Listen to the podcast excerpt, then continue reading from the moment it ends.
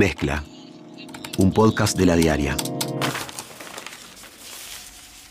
Es una presentación de Antel.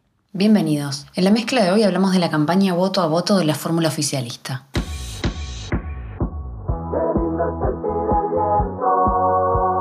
Sí, por la pelusa de los árboles que no se puede ni ver, che, aparte te pica todo el cuerpo, está de menos, no sé. En cualquier momento me pongo un sobre todo porque no la aguanto más la pelusa.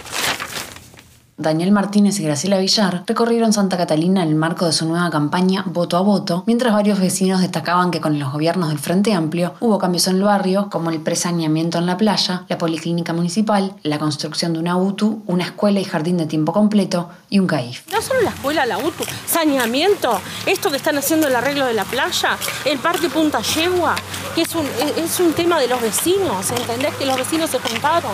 Hay comisiones barriales, está la policlínica municipal que atiende a toda la zona, que si de acá tenés que ir a una sociedad médica, por más que tenga FONASA, que también hoy por hoy tienen FONASA, este, si tenés que ir a, a, una policlínica de noche acá se hace medio difícil a veces salir.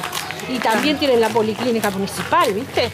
Entonces digo, a veces también no hay que ser tan crítico ni tan ¿Es todo bueno o todo malo? Pero tampoco faltaron los reclamos. Cuando terminó la recorrida, Villar dijo que una de las preocupaciones generales de la gente, y sobre todo de los comerciantes, es el tema de la seguridad y el trabajo. General, de las preocupaciones generales, sobre todo los comerciantes, lo que nos plantearon fue el tema de seguridad.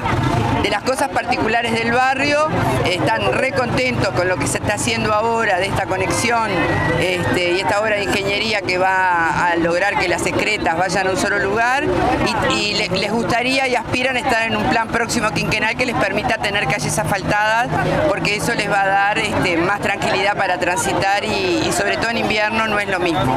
Pero digo, la preocupación fue esa en general.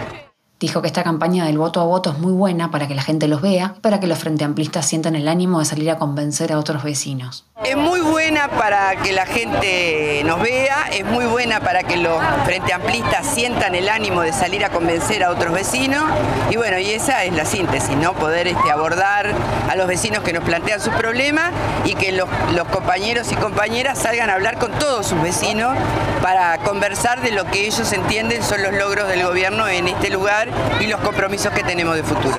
En la recorrida pararon a saludar a Jorge Zabalza, el ex dirigente del MLN y vecino del barrio, que si bien destacó algunos avances en la zona, criticó el regalito que les hizo Mujica, refiriéndose al proyecto frustrado de la regasificadora. Yo me levanto todas las mañanas y lo primero que veo es aquello ya. Sí, qué hermosura. 150 millones de dólares. Ah, eso sí, eso es verdad. Eso es verdad. Pero bueno, hay que aprender el cierto desarrollo, eso es verdad, verdad. Pero también está viendo esto, que no- nos comprometimos hicimos, ¿verdad? Me pega la... Me pega, me pega. Vamos, flaquito. Vamos arriba, vamos arriba, con. Martínez organizó una conferencia de prensa para presentar a algunos de los integrantes de su futuro gabinete si gana el balotaje del domingo 24. En la primera parte de la conferencia habló de los cuestionamientos que estos últimos días ha hecho la oposición. Quisiera hacer una, reflexión, una breve reflexión, porque estos días este, hemos sido acusados de, propagar el miedo, ¿verdad? Eh, y uno, bueno, uno lo tomó como una estrategia de, de el líder de la oposición y de su sector político para tratar de, alguna forma desacreditar lo que decíamos, ¿no? Pero la verdad, nos pusimos a pensar y la verdad que tenemos que decir que es cierto, no solo nosotros, creo que más de un millón de uruguayos a esta altura del partido siente miedo de lo que puede pasar con este futuro, con el futuro de este país. Siente miedo y ve en riesgo un montón de realidades que han sido de transformación en el Uruguay. Entre los temas que le preocupan mencionó el futuro de los salarios y las políticas sociales, la limitación de los consejos de salarios y la inversión en educación. Por lo tanto, nosotros no quere- queremos decir claramente, no estamos demonizando a nadie, somos muy respetuosos de las personas, lo, he dicho con claridad, en particular con quien hoy compite conmigo en este balotaje, la respeto a la persona, ni, tengo nada que decir sobre sus características humanas. Lo que sí nos preocupa es el enfrentamiento dos proyectos país y al riesgo que creo que no solo sentimos nosotros, sino que sienten por lo menos a esta altura, por lo que los números están dando, más de un millón de uruguayos en cuanto al futuro del país Y creo que lo que tenemos que debatir es eso, este, no tratar de caracterizar uno u otro, sino de lograr en concreto discutir hacia dónde se va a ir, en concreto, este, pudiendo tener claro cuáles son las propuestas, cosa que no hemos visto en una coalición que ni siquiera ha podido sacarse una foto conjunta, andan firmando por separado, y que en, definitiva lo que nos transmite, nos transmite es certidumbre. Los integrantes del gabinete serán Cristina Lustenberg, Lucía Echeverry y Mario Vergara. Lustenberg, que había sido parte del Ministerio de Salud Pública antes de renunciar para fundar su sector Participar, Articular y Redoblar y dedicarse a la actividad legislativa, estará al frente del MIDES. Echeverry, que antes había sido directora de vivienda entre 2010 y 2016 y parte del equipo de la Intendencia de Canelones, sería ministra de Vivienda, Ordenamiento Territorial y Medio Ambiente. El expresidente del Banco Central y precandidato Mario Vergara sería el titular del Ministerio de Economía, un cargo que ya había ocupado entre 2013 y 2015 después de que renunció Fernando Lorenzo. Además, dentro del oficialismo, Vergara fue una de las revelaciones de este año porque su sublema progresista fue el segundo más votado dentro del frente. El ejecutivo del MPP resolvió que Mujica recorra Montevideo y el interior del país durante estas semanas antes del balotaje. Por eso, el expresidente tiene previsto hacer mateadas y recorridas junto con dirigentes locales, diputados electos y referentes sociales que apoyan a Martínez. Según dijeron a la diaria desde el MPP, es probable que en algunas de las actividades del interior coincidan con Martínez y Villar, si bien la agenda de Mujica corre en paralelo a la del comando de campaña del frente.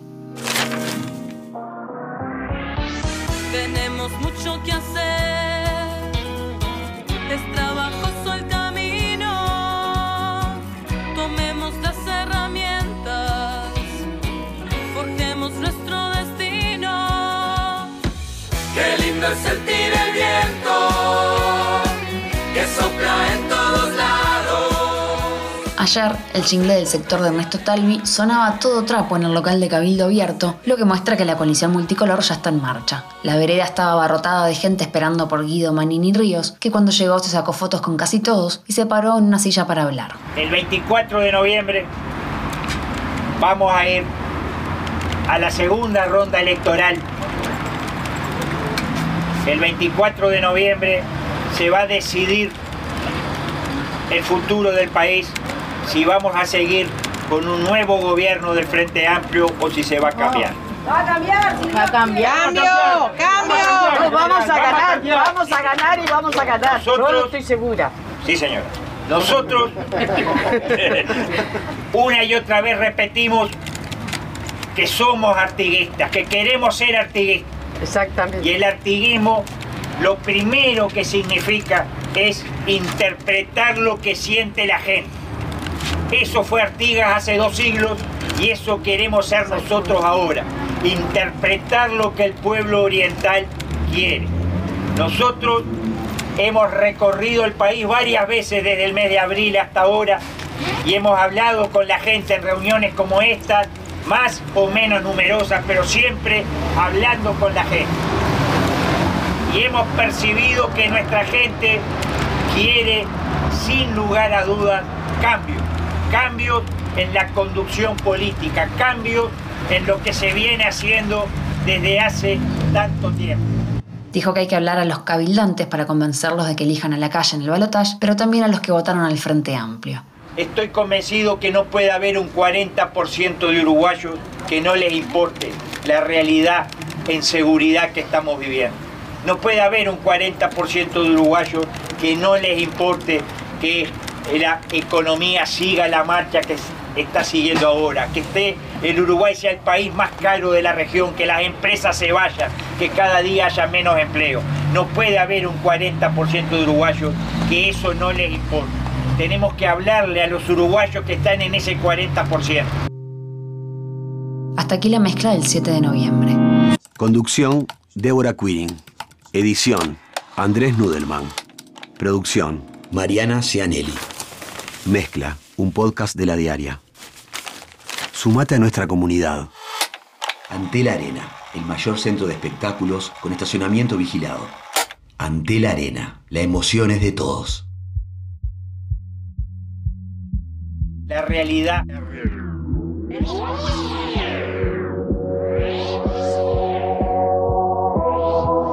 ¡Cambio! ¡Cambio! Sí, señor.